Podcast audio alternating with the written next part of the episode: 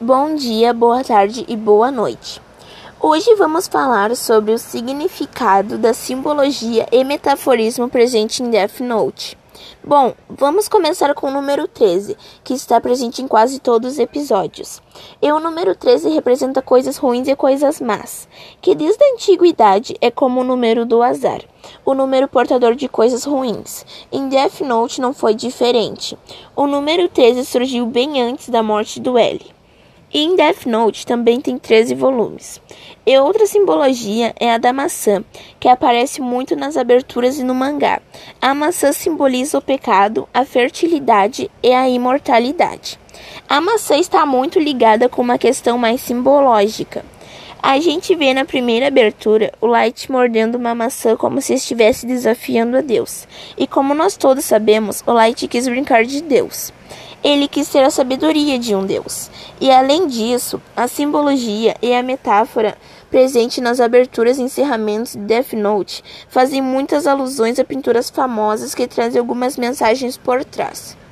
A gente tem na primeira abertura uma famosa imagem do Light estendendo a mão para o Ryuki, que ali é uma alusão a uma pintura de Michelangelo, que é Deus criando o homem. E também na primeira abertura a gente tem uma imagem da Naomi segurando o corpo do Ray, que essa é uma ilusiva a Pietà, que também foi feita pelo Michelangelo. E a última simbologia que eu achei em Death Note foi a dos sinos.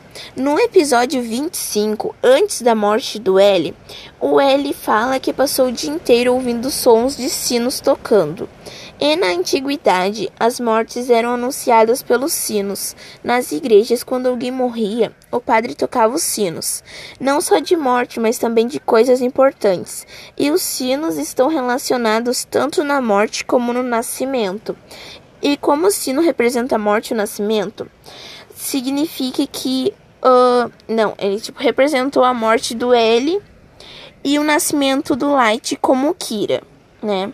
E esse foi o meu podcast. Muito obrigada pela sua atenção.